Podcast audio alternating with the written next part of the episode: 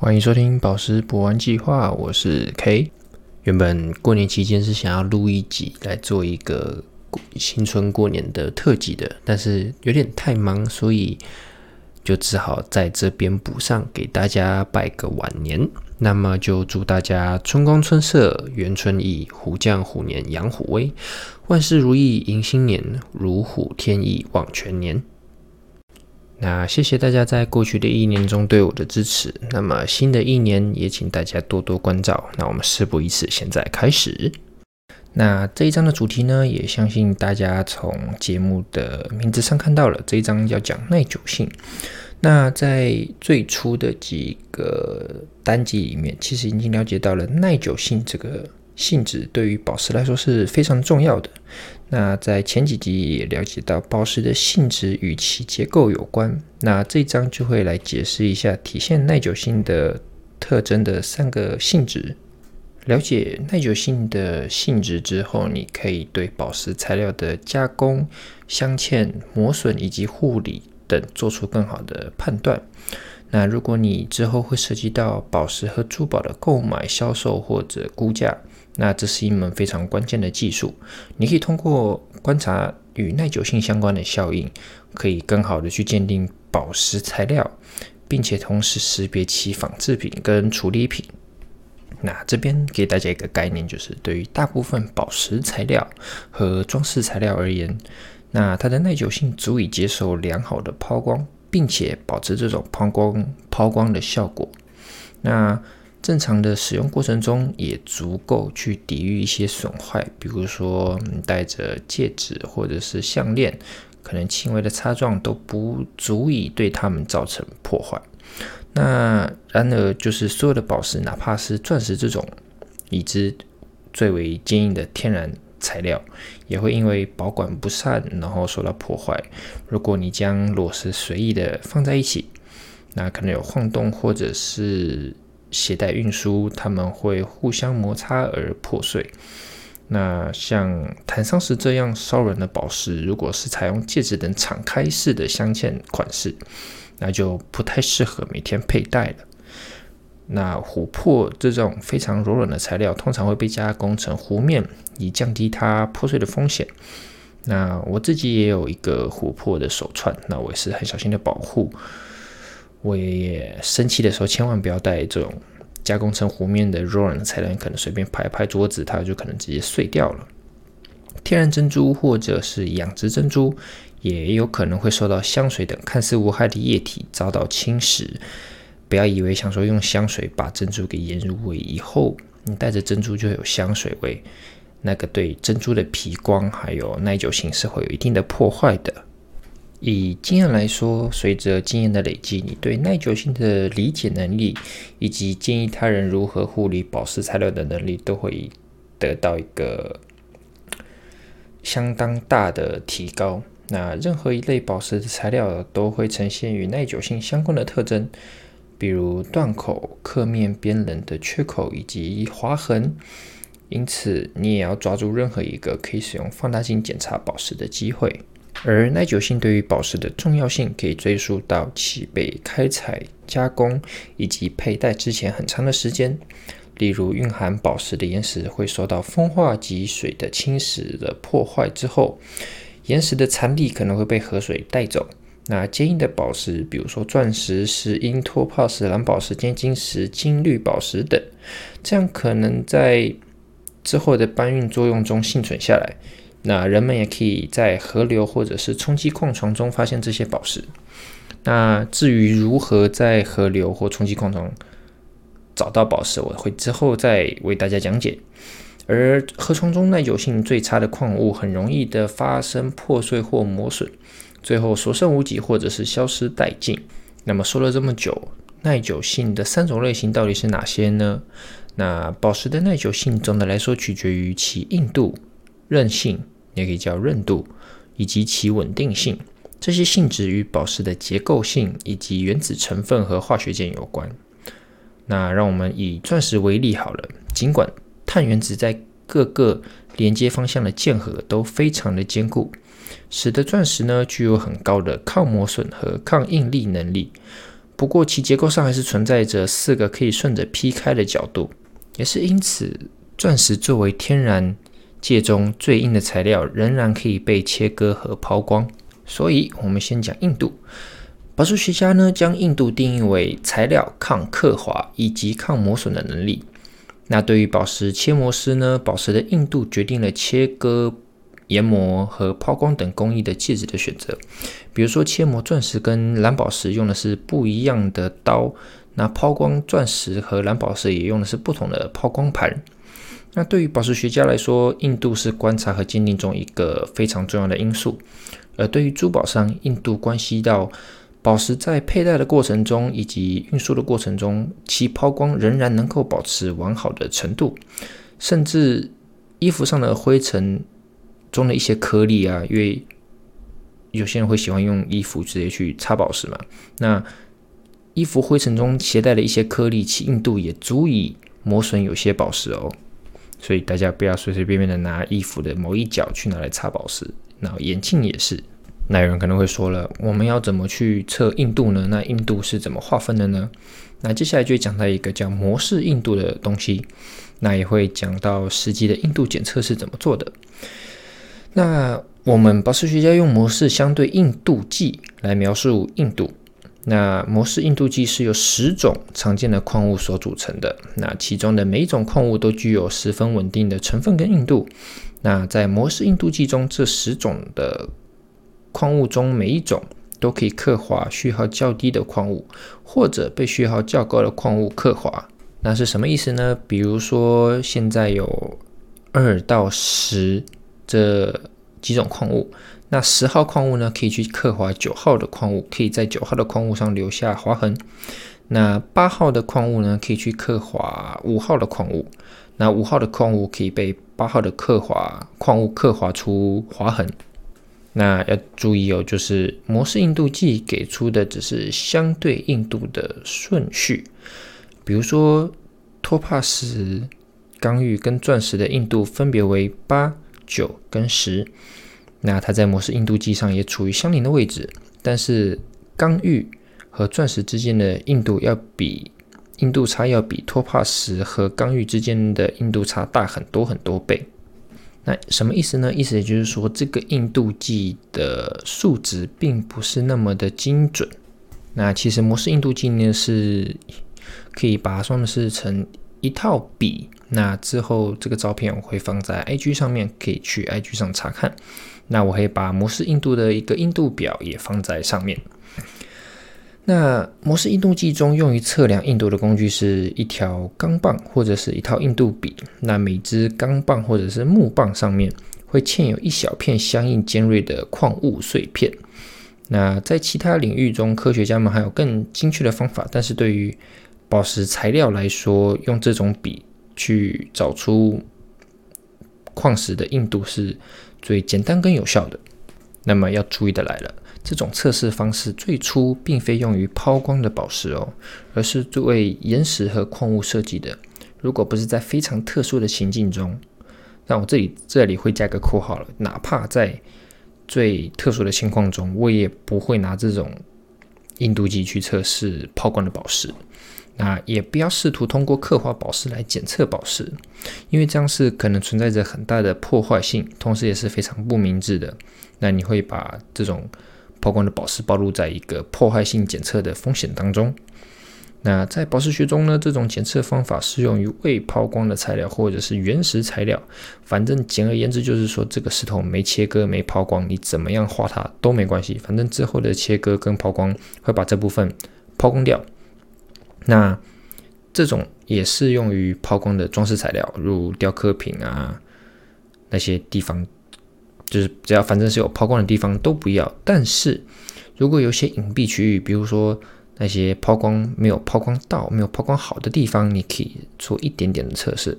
那还有那些不透明的弧面竹形宝石的背部，它通常是只有粗磨过的，你也可以拿来做一点点的测试，但不建议做很大的一个，比如说给它画很大的一条贯穿了整个宝石，那样子都是不太行的。因为你总不总不可能以后有了宝石之后，你拿去给人家做检测，人家检测不出来你是什么硬度的话，拿一个钻石笔给你从很大的台面上给它划过去吧，这样你一定会生气吧？那么接下来介绍模式硬度的等级。那硬度比中通常都是从二开始，因为没有一号的硬度。那为什么没有一号的这支硬度比呢？是因为二号本身所表示的矿物其实就是石膏，那么目前也找不到比石膏更软的东西了。那所以一开始模式硬度会从二开始，通常你买到的啦。但如果你要真的严格来算的话，一硬度一的矿物也是有，那我们会叫滑石或者是快滑石。那它的硬度就在一，那往上走呢？模式硬度二就是所谓的石膏。那相似的材料可能就会有琥珀跟象牙。那如果你还没有一个概念的话，那就是你的指甲了，指甲也是模式硬度二。那往上走，模式硬度三，所谓的方解石。那相似的宝石材料的硬度呢，就会有珍珠、珊瑚跟镁金。那其他材料的硬度的话，可能就会有铜币。那再往上走，四号常见的萤石就是模式硬度四。那再往上走，五号磷灰石。再往上走，大家最常爱的月光石、欧珀、翠流石、软玉、橄榄石、坦桑石，甚至钢片那些，比就是常见的金属材料的话，它们的模式硬度都在六。那通常不锈钢会在模式硬度六点五左右，那铁会在模式硬度五到四之间。再往上走，模式硬度七的代表物是石英。那常见的相似的宝石材料的硬度会有碧玺、翡翠的硬玉、那镁铝六石、铁铝六石这种石榴石家族，还有锆石跟。六柱石就常见的祖母绿，它们的硬度都在模式硬度七。再往上走呢，就是模式硬度八，那它的代表矿物是托帕石。那相似的宝石材料的相对硬度会有尖晶石跟金绿宝石。再往上九的代表矿物就是刚玉。那相对于其他的相似的宝石材料的相对硬度呢，会有合成的莫桑石。那这种合成莫桑石通常会拿来模仿钻石。那现在的一些广告上常常会看到，你知道你看到英文字有写 moissanite，那它就是合成莫桑石。那么模式硬度十最高，那不用想了，就是钻石。那它也没有其他相似的宝石材料的相对硬度，因为没有，它就是这么的霸道。介绍完模式硬度表之后，因为这种测试具有破坏性，那一定会有使用。这套硬度笔时需要遵守的几个重点准则。首先，一，使用硬度笔时遵循从软到硬的次序，这样就可以使样本仅仅留下一道刮痕，而不会有很多道刮痕。也就是说，一开始用最小的硬度笔去刻画材料，比如说你现在拿的是一颗硬度九的钢玉好了，那你要从二开始，从石膏。那一支笔开始慢慢的往上加，而不是从最高往，而不是从钻石开始往最低的硬度开始刻画，这样子你可以造成一道刮痕。你只要看到有这道刮痕之后，你就知道哦，我的硬度就在这边了，那不可以再往更高的硬度去刻画。而且这种测试应该在不易察觉的地方谨慎的进行哦，你不可以在不察觉、不易察觉的地方给它画很多道，这样是。有违就是伦理道德的。那再有一个就是坚持在良好照明的放大检查条件下进行测试，这样子就可以仅仅通过一道很微小的划痕就可以看到检测结果。那无论是被测试的宝石是不是钻石，绝对不要用钻石尖来进行测试，因为无论是什么宝石，就连钻石都会产生损坏。那也要记住，钻石是可以切磨宝，钻石是可以切磨钻石的。那当然，到了鉴定师后期的课程，也会有更详细跟更精准的硬度测试。那这边就先不会再讲了，等之后有机会再向大家介绍。那从逻辑上来说，较硬的宝石材料可以获得较好的抛光效果，并且能够保持得更为长久。那也因此能最佳的揭示它的光泽。那继续拿钻石做例子，钻石是一种极为坚硬的材料，那大家都知道可以进行非常高质量的抛光，因此能够持续的展现其金刚光泽，并且达到最佳的效果。那值得注意的是，光泽还会受到其他诸如折射率等性质的影响。那不同材料之间的光泽和硬度在观察的差异上是很大的。那它可以帮你鉴定出玻璃材料。拼合材料以及充填材料，那大部分的宝石材料而言，玻璃比较软，因此宝石中带刻面的玻璃，那常常会呈现磨损、破碎，也可能它的光泽比较暗淡。那尽管新的玻璃见识起来会比较困难，那与软玻璃相比，较硬的石榴石呈现出更锐利的刻面边棱，那就是要在十倍放大镜或者是显微镜下观察了。而在古董店以及二手珠宝中，你可以见到所谓的石榴石顶二层石，那我们会叫 GTD。那 GTD 是简称，那全称就是 Garnet Top Doublet。那是由铁铝流石薄片，那它的硬度略大于漆，与彩色玻璃粘合在一起，然后被切割并磨出刻面。那这样这颗石榴石就形成了坚硬且富有光泽的彩色宝石顶层。那这些宝石的鉴定特征之一就是光泽上的差异了。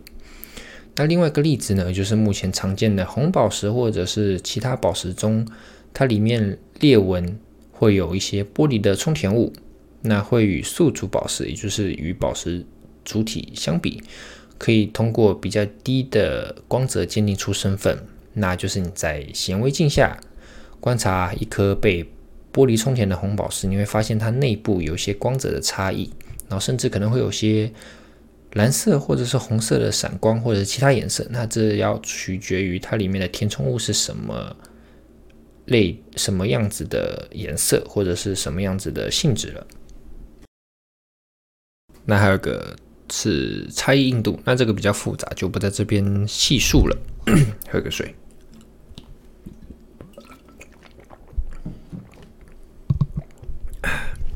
那下一个呢？是韧性。那硬度是一种表面的性质，那相比之下，韧性则是自材料自身的一种性质。那韧性是材料抵御发生断口或者解理的能力。那如果你听不懂的话呢，就是它抗摔。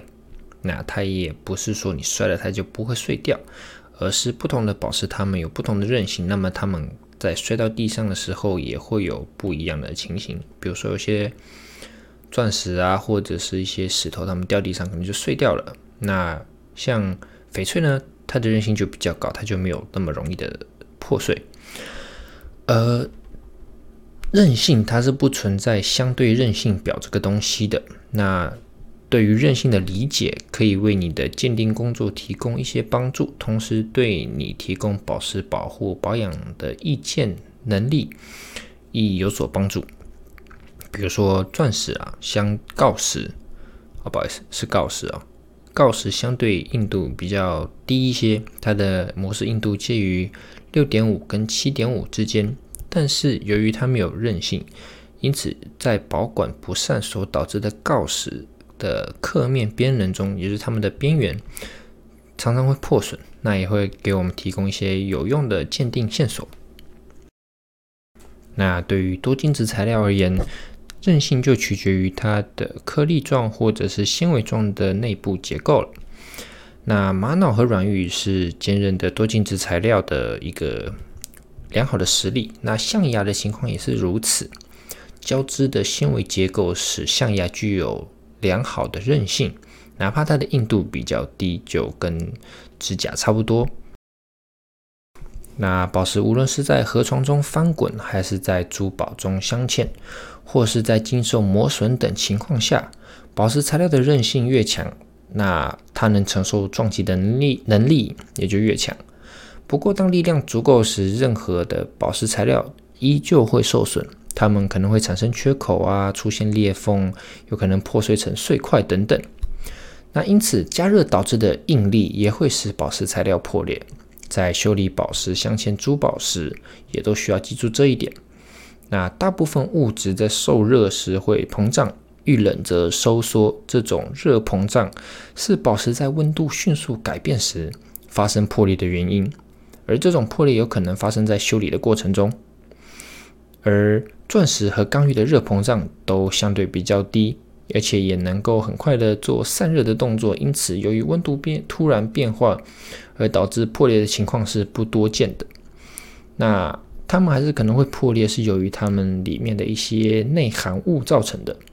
尽管它们都会因为受热而以其他的方式受到损坏，石英和祖母绿则非常容易因为温度的改变而产生破裂。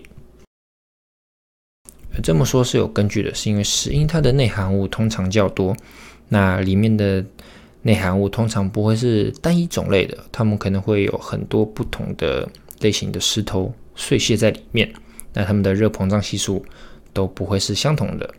那祖母绿为什么容易破裂呢？是因为祖母绿容易有裂隙，那它们通常会就是 宝石的开采，通常会把它们泡在石。一种矿物油里面，那这种矿物油的热膨胀系数也不会那么高，也就是说，你一加热，它可能就开始干掉，然后导致祖母绿破裂等等的。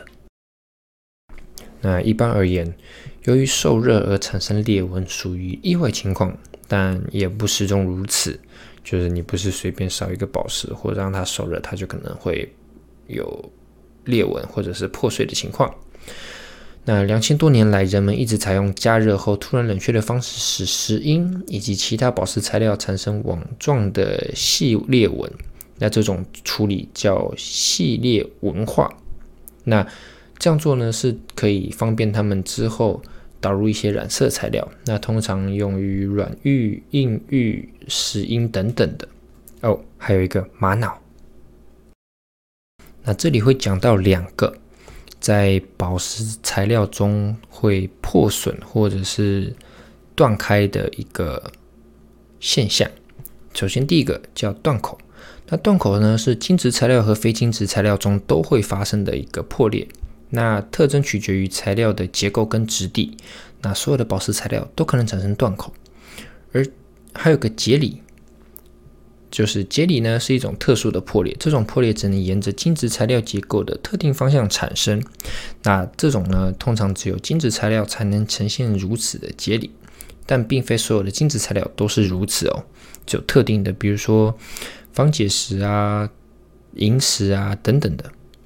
那要如何去记住呢？就是断口它是没有方向性的，它可以随时随地都产生一个断口，只要你外部力量足够大的时候。那节理呢是有方向性的，不是所有的精子材料都会发生节理，那这种也只会在精子材料中发生。在简单介绍完断口跟节理它们的差别之后，我们来把它 break down，我们讲的细一点。那断口呢，刚刚讲的是一种非方向性的裂纹或者是破裂，那撞击跟持续的压力或者是快速的加热或冷却，都可以在任何的宝石材料上产生一个断口。那在刚刚前面的部分，我们以锆石作为具有良好硬度，但是韧性较差的材料为例子。那微小的啃食状的断口会沿着经切磨的锆石的刻面边缘而产生。那我会把详细的照片放在 IG 上。那刻面中心则保持相对无损坏的相当好的光泽。那在对比下，使用十倍放大镜来帮助区分锆石和钻石是非常有用的一个观察特征。那断口呢，会有几个类型。断口表面或者裂纹一般都不会很平坦。那下面有一些常见的特征性断口以及表面的一些情况。那首先第一个是贝壳状断口，材料呢会显具有类似贝壳。脊背的同心波纹状的裂纹或者是破裂，那玻璃和石英常常呈现这样的断口，很多单晶质宝石，比如说六柱石和托帕石也会呈现类似的断口。那还有个呢，就是锯齿锯齿状不平坦断口，那它是粗糙的，且又是参差不齐的断口。那断口表面可呈现粗糙的脊，那就是脊柱的脊。那但取决于材料的质地。那裂纹可以是分支状及交叉状的，比如说软玉的纤维状质地会导致成锯齿状断口。那之后的图片呢，也一样会放在 IG 上。那以后就不再多赘述说图片会放在哪里了。那当然也有些特例是某些宝石材料存在着平滑、均匀、闪亮、弯曲，甚至蝶形或半球状的断口，比如说碧玺。那碧玺在裂开时断口是平滑的。那接下来就是讲节理啦。那节理呢，是由于晶格中某些方向上的原子键较其他方向上的原子键弱。那在应力的作用下，也就是说外力或者是热应力的作用下，某些晶质材料会趋向于沿着结构平面而发生断裂，那我们就称之为节理。那刚刚讲的晶格啊这些比较专有名词，我之后会再开一期讲解给大家。那会有比较多的图片，因为那些微观的观察。如果没有一些照片啊，或者是一些图文讲解，你们可能没有办法了解的这么清楚，你们会完全听不懂。那我这会就会再开一期讲解。那节理的类型包括从材料中被称为初始节理的裂缝，那到整个部分发生破裂而留下节里面的区域。初始节理的裂纹呢，以及节里面通常具有较多或较少的平坦的部分，那你摸起来呢就会是光滑的。那呈现非常平坦的节理面的精子材料就被称为具有完全节理，也就是说它不会到一半就结束了，它要什么是整个面全部都解理开。那观察节理特征可以有助于鉴定宝石，无论是经过切磨的钻石还是钻石原石，都可能会有偶然的出现裂纹或缺口。那这是因为镶有钻石的珠宝在佩戴时因储存不当而产生的。在向客户就宝石和珠宝的耐久性和养护提供建议的时候，节理是你需要牢记的一个重要的性质。那节理大家可能接触的不太多。那以萤石来讲好了，萤石在原矿的时候或者是原始的时候，它你有可能去看到它的完全解理状态，那它就是一个八面体，就是像就是尖尖的两端尖尖的，然后中间就会有细细的一条缝，这样啊，算了，这样讲好像可能没有太多的帮助，我也就直接上图片来讲解了。那解理在宝石切磨中是一个非常关键的，那在对一个。宝石材料成型和切磨刻面之间，可以利用节理的方向以获得更大的可用尺寸和形状。那在钻石的切磨工程中是非常重要的一个要点。那另一方面，沿着平行于节理的方向去抛光宝石是很困难的，且在研磨和抛光的时候会更容易产生。节理的宝石的原石材料可能会裂为两块或者是更多的碎块。那一个晶体可能具有若干个与晶型有关的对称节理方向。那萤石刚刚提到的就是一个很好的例子。它完全节理、完全的八面体节理，是它看上去像一颗完美的萤石单晶晶体，但常常被证明是节理八面体。那它的原石就不会长这样，那是解理过后所形成出来的。那这其实就是由较大的颗粒但不太完美的萤石晶体经过小心劈开而获得的。那钻石也具有完全的八面体解理，而对于多晶质材料细小的单晶颗粒，也可能具有一些解理，但这些颗粒的取向的差异是很大的，以至于材料破裂的时候存在着整体断口。那裂纹难以从一个晶粒延伸至另一个晶粒，因此多晶质材料骤向于具有韧性，而像玻璃、琥珀这种非晶质材非晶质材料，它的内部结构不存在于大范围的规律性，它基本上都是不规律的，所以它们不会产生节理，它们只会因为断口而破裂。在观察或叙述节理时，最重要的是注意节理的方向及其质量。这些都取决于其晶体的内部结构。节理方向呢，是相对于晶体定向或者晶体而形成描述的。而解理的质量分为完全、良好、中等和差，取决于解理面的情况。产生解理呢，所需要的力不仅会因不同的宝石材料而有差异，而且在相同的宝石材料中，也会因为不同的解理方向而存在差异。那显然，这种力量是无法在一颗经过加工的宝石上直接测量出来的。但是解理的易难程度的效果是可以观察出来的，这对于宝石鉴定以及设计护理等相关考虑啊是有帮助的。而我们可以通过一系列很浅的阶梯来识别完全节理面，它们是沿着晶体结构中一些不同层但平行的方向裂开而产生的。而这样的节理面一般会呈现珍珠的光泽。而由初始节理所导致的裂纹，可以直接贯穿一颗经过切磨的宝石，或者原始的晶体，或者其可能呈现为小的碟片状包裹体，或者仅仅呈现为一条与表面以下或接近刻面边棱的非常细小的线条。那节理裂纹既可以反射光线，也可以阻断光线，其原因是一种被称为全内反射的现象。该现象呢会在之后的篇章进行叙述，而这种性质会使裂纹看起来像片状，呈现反光或者是光暗交替的包裹体，这取决于照明的程度。而节理裂纹还可以因反射而呈现晕彩。那听了这么多，大家也应该可以想象得到，就是初始节理裂纹以及其内部的或者是外部的特征，都会对它的价值有一个很大的影响。因此，仔细的观察有时候是非常重要的，因为在镶嵌宝石中，裂纹或者是其他不受欢迎的特征，可能被隐藏在爪子下面，就隐藏在镶嵌的遮盖部分下。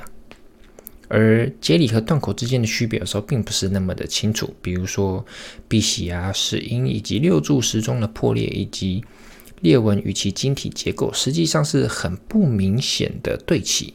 那我们可以将其归类为非常模糊的一个节理，而之后呢，我会放上节理的一个举例，那会有钻石、银石、方解石、托帕石以及碧玺的一些节理质量，那它们的劈开的易难程度，然后它们的节理方向跟取向。那希望大家听到这还没有睡着，如果你是听着我的频道很想睡觉的人，那么最后一个就来喽，那就是稳定性。那硬度和韧度，或者是韧性，它们是纯粹物理上的耐久性的一个特征，而稳定性呢，则是材料抵御变化的能力。那这种变化可能是诸如光能啊、热能等物理能量所引发的，也可能是一些能够和材料发生化学反应物质所导致的。